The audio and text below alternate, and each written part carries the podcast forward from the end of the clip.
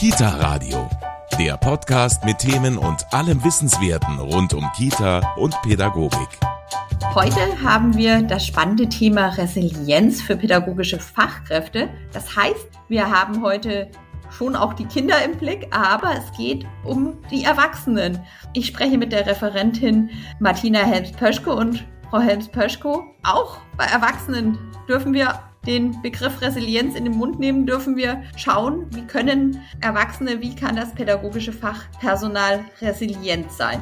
Ich finde es von dem her wichtig und auch sehr wertvoll, weil resiliente Menschen, die glauben an sich, die schlüpfen nicht in eine Opferrolle und lassen alles mit sich machen. Sie werden aktiv. Sie haben ein ausgeprägtes Selbstvertrauen, eine große Selbstwirksamkeit und auch einen unerschütterlichen Selbstglauben, ohne arrogant zu sein. Sie sind überzeugt, dass sie sich aus jeder misslichen Lage wieder herausmanövrieren und das ist auch eine Form der mentalen Stärke, um den allerschönsten Beruf einfach jeden Tag mit ganz viel Freude und Leichtigkeit nachgehen zu können. Resilienz für Fachkräfte, darüber sprechen wir heute hier im Kita Radio. Mein Name ist Steffi Schmidt und ich freue mich, dass Sie reinhören. Kita Radio, der Podcast mit Themen und allem Wissenswerten rund um Kita und Pädagogik. Resilienz für pädagogische Fachkräfte, das ist heute unser Thema im Kita-Radio. Ich spreche mit Martina Helms-Pöschko. Sie ist Referentin für Religionspädagogik, Psychomotorik und systemische Familienberaterin. Grüße Sie, Frau Helms-Pöschko. Hallo, Frau Schmidt.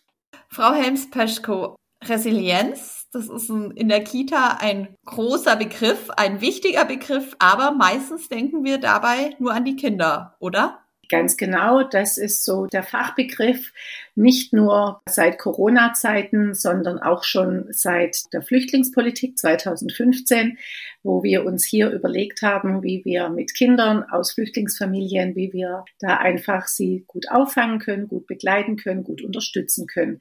Und da war das Wort Resilienz so ein ganz, ganz großes Wort, wo man dann einfach Überlegungen angestellt hat, wie man die Familien hier am besten unterstützen kann. Und nicht nur Familien, die äh, Schlimmes erlebt haben, müssen resilient, dürfen resilient sein, sondern natürlich auch Kinder aus ganz normalen Familien. Wie man aus den Nachrichten entnehmen kann, sehen wir ja, dass die häusliche Gewaltbereitschaft immer höher wird und es betrifft Kinder und es betrifft aber auch Erwachsene. Das Thema Resilienz, das geht uns alle an, von der Grippe bis zum ja, Altersheim, denke ich, ist es wichtig, dass man sich diesem Thema immer mehr annimmt, um einfach nicht in eine Gewaltspirale hineinzugeraten. Wie man aus den Nachrichten entnehmen kann, sehen wir ja, dass die häusliche Gewaltbereitschaft immer höher wird und es betrifft Kinder und es betrifft aber auch Erwachsene. Und so ist das Thema Resilienz das geht uns alle an. Von der Grippe bis zum ja, Altersheim, denke ich, ist es wichtig, dass man sich diesem Thema immer mehr annimmt, um nicht in eine Gewaltspirale hineinzugeraten. Resilienz kann man jetzt vielleicht einfach so ein bisschen übersetzen. Ich meine, es hat mittlerweile fast jeder den Begriff Resilienz schon mal gehört, aber übersetzen kann man es vielleicht einfach so ein bisschen mit Widerstandsfähigkeit oder wie würden Sie es definieren? Sehr gute Frage. Widerstandsfähigkeit oder aber auch Umgehen mit den Gegebenheiten, ohne daran zu zerbrechen.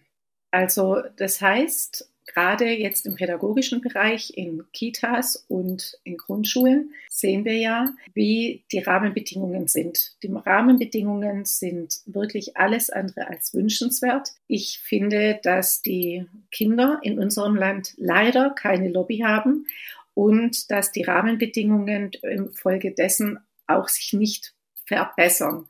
Wir haben ein breites Feld oder ein großes Feld an verhaltenskreativen Kindern, wie man so schön sagt. Und in Wirklichkeit wissen wir alle, dass äh, wir in, einer, in einem Umbruch sind in unserer Gesellschaft und Kinder einfach Sicherheit brauchen, Orientierungshilfe brauchen, Struktur brauchen und ein gutes Umfeld, damit sie sich bestmöglichst entwickeln können.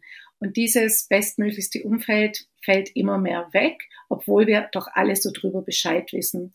Und meine Sorge oder was ich so beobachten kann, dass viele Träger einfach nicht in der Lage sind, geeignetes Personal einzustellen, genügend Personal einzustellen, gute Rahmenbedingungen zu schaffen, weil vom Land immer mehr Druck aufkommt und man, man vergrößert einfach die Kindergartengruppen, man äh, stellt den Stellenschlüssel, Personalschlüssel wird einfach runtergeschraubt statt hochgeschraubt und in den Grundschulen geht es dann gerade so weiter auf Kosten der Kinder natürlich und auch auf Kosten der pädagogischen Mitarbeiter.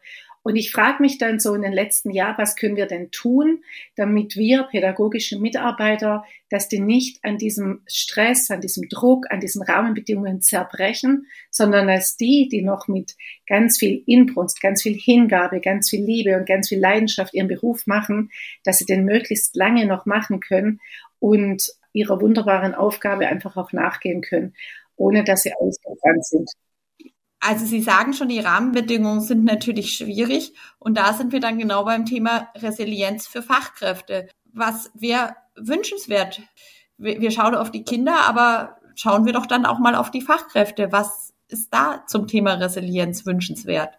Also ich finde zum Thema Resilienz wünschenswert, dass Fachkräfte in den Einrichtungen professionell begleitet werden. Das heißt, dass eine Fachberatung nicht nur eine für 70 Häuser, sondern dass eine Fachberatung, eine Supervision, ein Coaching, wie auch immer, einfach in die Häuser kommt, um die Mitarbeiter bestmöglichst zu begleiten und auch zu unterstützen.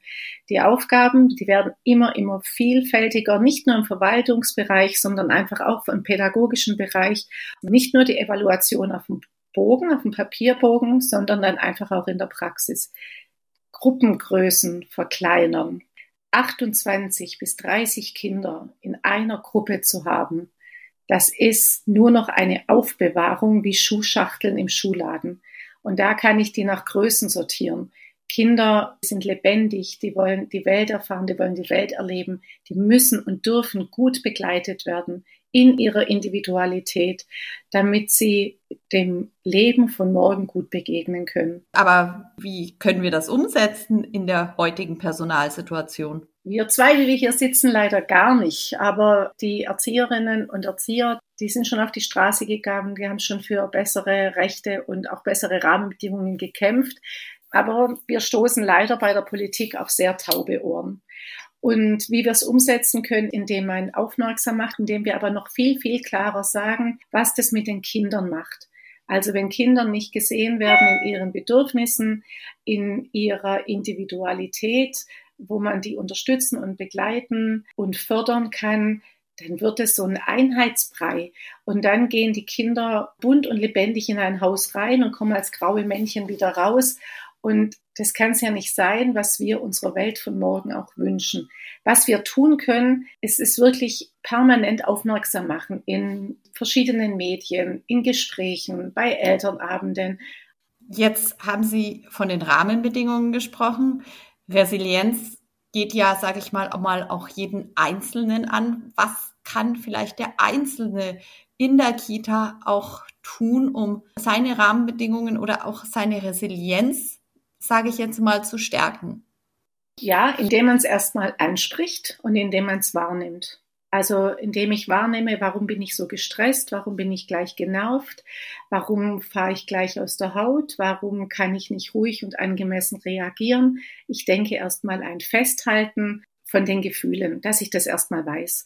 Dann vielleicht mit der direkten Kollegin ansprechen, wenn man den Mut hat und das Vertrauen hat. Das ist natürlich die Voraussetzung. Und dann der nächste Schritt im Team, dass einfach die Teamleitung von außen Hilfe holt und sagt, wo stehen wir gerade? Wie geht's uns gerade und wie gehen wir damit um? Und dann das einfach benennen und anschauen und dann gilt es für mich, jetzt gehen wir auch damit um. Also ich denke, wir können nicht nur jammern, jammern, jammern, sondern uns dann einfach auch eine Strategie überlegen. Ob es dann ist, dass ich Glücksmomente sammle. Also was hat mir heute gefallen? Kinder schenken uns, wenn wir achtsam sind, jeden Tag Glücksmomente. Kann ich die noch annehmen, wenn ich gestresst bin? Oder sage ich, oh, es kommt schon wieder jemand und will schon wieder was von mir? Oder ich freue mich, also innehalten, den Alltag bewusst angucken, die Glücksmomente sammeln, die auch aufschreiben. dann ein Optimismus-Tagebuch erstellen. Also zum Beispiel in dem Team, dass man dann einfach einen Flipchart macht, also ein, irgendwo ein Papier hinhängt und jeder hat die Möglichkeit, einfach einen schönen Satz, eine schöne Begebenheit, eine, ein Stein, eine Feder, eine Blume, ein Grashalm, irgendwas hinzukleben, dass man sich dessen wieder bewusst ist. Ich finde dieses Bewusstmachen, wir haben auch eine feste Arbeitsstelle, wir haben einen festen Arbeitsplatz, wir haben einen krisensicheren Job, wir verdienen unser Geld, damit wir einfach äh, unseren Lebensunterhalt bestreiten können. Das sind Dinge, die gehen uns einfach verloren, wenn wir so im Stress sind.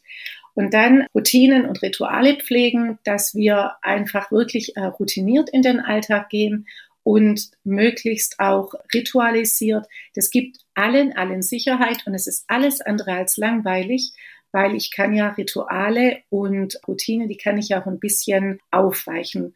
Und ich kann auch Situationen im Kita-Alltag ein bisschen aufweichen, indem ich die Essenssituation, die muss nicht immer im Gruppenraum stattfinden, die kann auch mal als Bodenpicknick stattfinden, die kann auch mal im Garten stattfinden. Also so kleine Schritte der Veränderungen im routinierten Alltag finden. Und das kann ja schon ein bisschen was aufbrechen. Jetzt ist aber der Begriff Resilienz, Sie haben es vorher schon gesagt, einer, den man ja natürlich die letzten zehn Jahre benutzt, behaupte ich mal. Aber so in der Kindheit der meisten Erzieherinnen, der meisten Pädagogen war das natürlich jetzt noch gar nicht so das, so das Thema. Aber das ist eben wichtig, dass wir da gerade auch bei Erwachsenen, wo das jetzt vielleicht nicht so im Mittelpunkt stand wie heute in der Erziehung, da hinschauen und sagen, was können wir noch tun, um resilienter zu werden? Also es ist jetzt nicht alles verloren, wenn wir selber, wenn die Pädagogen in der Kita das nicht selber in der Kindheit schon erlernt haben. Genau, das ist ein ganz, ganz, ganz, ganz wichtiger Punkt. Der Begriff, den gibt's noch nicht so lang. Und ich denke, gerade wenn ich mit Kindern zu tun habe und mich selber nicht gut genug kenne, dann kann ich auch gar nicht adäquat mit Situationen umgehen. Wir alle, wir reagieren in Konfliktsituationen, in Stresssituationen, so wie wir das als Kind erlebt haben. Also das berühmte innere Kind, was ein extra Thema wäre. Und trotzdem kann man, wenn man sich was bewusst macht oder auch so innere Glaubenssätze, wir, wir lassen uns treiben, wir wollen es allen recht machen, wir müssen uns beeilen, wir müssen uns anstrengen, wir müssen stark sein. Das sind lauter Dinge, die können wir uns angucken und, und überlegen, warum muss ich es allen recht machen? Ich muss es erstmal mir recht machen, damit ich es den anderen recht machen kann. Also auch, ich nehme mich an, so wie ich bin und ich bin gut, so wie ich bin es gibt natürlich auch Menschen, die finden sich gut, so wie sie sind und arbeiten das Minimalste. Und ich finde, das geht einfach in der Kita, in der Krippe, in der Grundschule geht es nicht, weil wir haben mit Menschen zu tun, wir wollen die Kinder begleiten, unterstützen und fördern. Und da reicht es nicht, wenn ich nur anwesend bin. Und andere dann wieder sehr angestrengt sind und äh, vor Ideen sprühen und mit den Kindern einfach was umsetzen wollen, Projekte machen wollen und so weiter. Das ist dann auch wieder was, was zu Stress führt und wo die Resilienz gefragt ist und das muss man ansprechen. Also ich wünsche einfach ganz, ganz vielen Kolleginnen, dass sie den Mut haben, Dinge anzusprechen, um die Resilienz zu stärken und zu fördern und da einfach ein eigenes Resilienzprogramm auf die Beine zu stellen, was dann spürbar ist für das Team, für die Kinder und für die Eltern. Weil wir sonst alle früher oder später im Burnout landen und nicht arbeiten können und dann hat auch keiner was davon. Genau, und am wenigsten, am allerwenigsten die Kinder. Also ich bin überzeugt, dass es unglaublich viele Kolleginnen gibt und Kollegen, die geben jeden Tag ihr Allerbestes und die, die scheffeln Überstunden und die sind da und die, die machen eine Vertretung, wenn jemand krank ist, wenn jemand auf Fortbildung ist, wenn jemand Urlaub ist. Und solche Menschen sind ja immer ganz geschickt, auch für eine Leitung. Aber gerade auf diese Menschen muss man sehr, sehr gut achten, dass auch die dann ihren, ihren Freiraum kriegen und dass die nicht nur zugeschüttet werden mit der Arbeit und die anderen, die sich so ein bisschen ausruhen, weil es doch diese Zieher und Macher gibt, dass man da einfach auch einen guten Mittelweg findet. Das ist für mich auch, wenn ich jetzt in Teams gehe und die coachen darf, dass wir einfach so die verschiedenen Charaktere von einem Team auch herausstellen und dass wir uns dann nicht als Konkurrenten sehen, sondern als Ergänzung.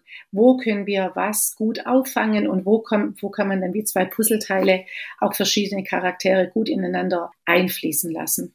Und dann höre ich ganz oft, wir haben doch keine Zeit und es stimmt nicht.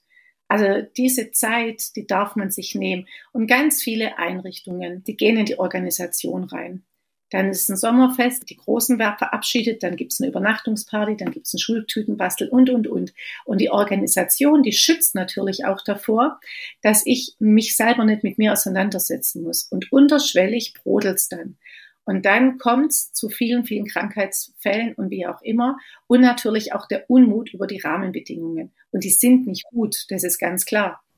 Das heißt dann aber, oft ist weniger mehr, so im Jahreslauf zum Beispiel. Ja, und da einfach ganz gut hinschauen, was können wir leisten und was wollen wir auch leisten. Und man kann ja auch abwechselnd machen. Das machen ja schon viele Häuser, dass sie einfach mal ein großes Sommerfest machen und mal ein kleines, ein gruppeninternes Fest. Ja, warum denn nicht? Also man muss ja nicht immer äh, mit Blaskapelle und ähm, Folklore seine Sommerfest machen, sondern es geht doch heute viel mehr wie noch vor 10, 15, 20 Jahren, dass man sich begegnet, dass man sich austauscht, dass man Platz schafft, um ins Gespräch zu kommen.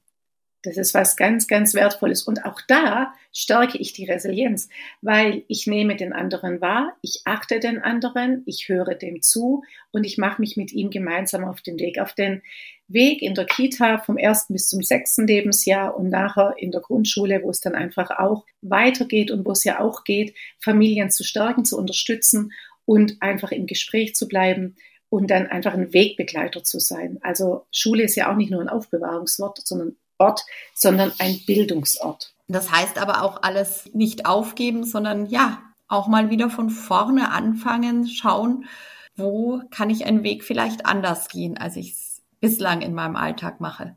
Genau, und den Mut zu haben, Nein zu sagen, den Mut zu haben, auch ähm, ja eine Jahresplanung auf den Tisch zu legen und ich kenne es von mir auch. Ich war auch sehr ambitioniert und ich wollte auch so ganz viel machen und da hatte der Tag manchmal zu wenig Stunden. Deshalb kann ich mich sehr gut hineinversetzen in die Kolleginnen, die ganz, ganz viele Ideen haben und manchmal stolpert man auch drüber. Das kann ich jetzt mit Abstand rückblickend sagen.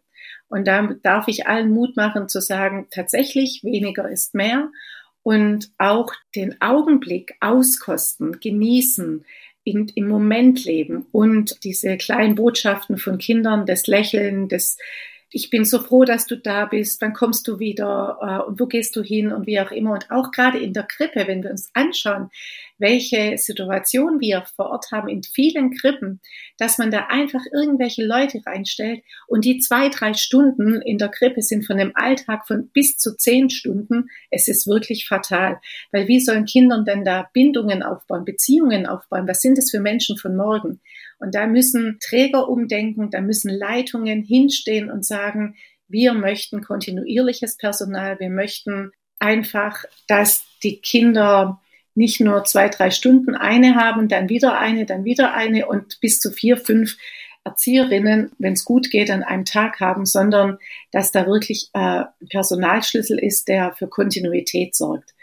Bessere Bezahlung, bessere Rahmenbedingungen, weniger, das, was wir alles schon gesagt haben wäre dann wirklich bitter, bitter notwendig und aufmerksam machen auf die Arbeit und auf die Kinder. Und das ist das Wichtigste, was wir haben für unsere Zukunft. Das war ein wunderbares Schlusswort. Ich bedanke mich ganz herzlich bei Martina Helms-Pöschko, Referentin für Religionspädagogik und Psychomotorik und systemische Familienberaterin. Das war's mit dem Kita-Radio für heute. Resilienz für pädagogische Fachkräfte. Das war heute unser Thema. Und ich habe hier noch den passenden Medientipp. Der Kita Radio Medientipp. Gelassenheit und Resilienz. Gelassenheit und Resilienz lassen sich trainieren. Sie führen uns gerade in stürmischen Zeiten zu mehr Klarheit, innere Ruhe und Souveränität. Und genau das ist das Ziel dieses Hörbuchs. Die Audio-CDs Gelassenheit und Resilienz laden ein, Ressourcen wiederzuentdecken, Belastendes loszulassen und die innere Stärke zu fördern. Das Programm dorthin ist in sieben Schritte gegliedert. Eine Mischung aus Coaching und Meditation, die einen in die Lage versetzen will, Situationen zu überblicken, sie treffsicher zu interpretieren und Entscheidungen zu treffen. Die Audio-CDs Gelassenheit und Resilienz sind bei Minddrops erschienen und kosten 14,95 Euro. Das war der Kita Radio Medientipp. Mehr Tipps zum Thema gibt's in unserem Kita Radio Newsletter. Den bekommen Sie auf kitaradio.de. Die nächste Folge Kita Radio gibt's kommende Woche Donnerstag ab 19 Uhr im MKR und überall, wo es Podcasts gibt.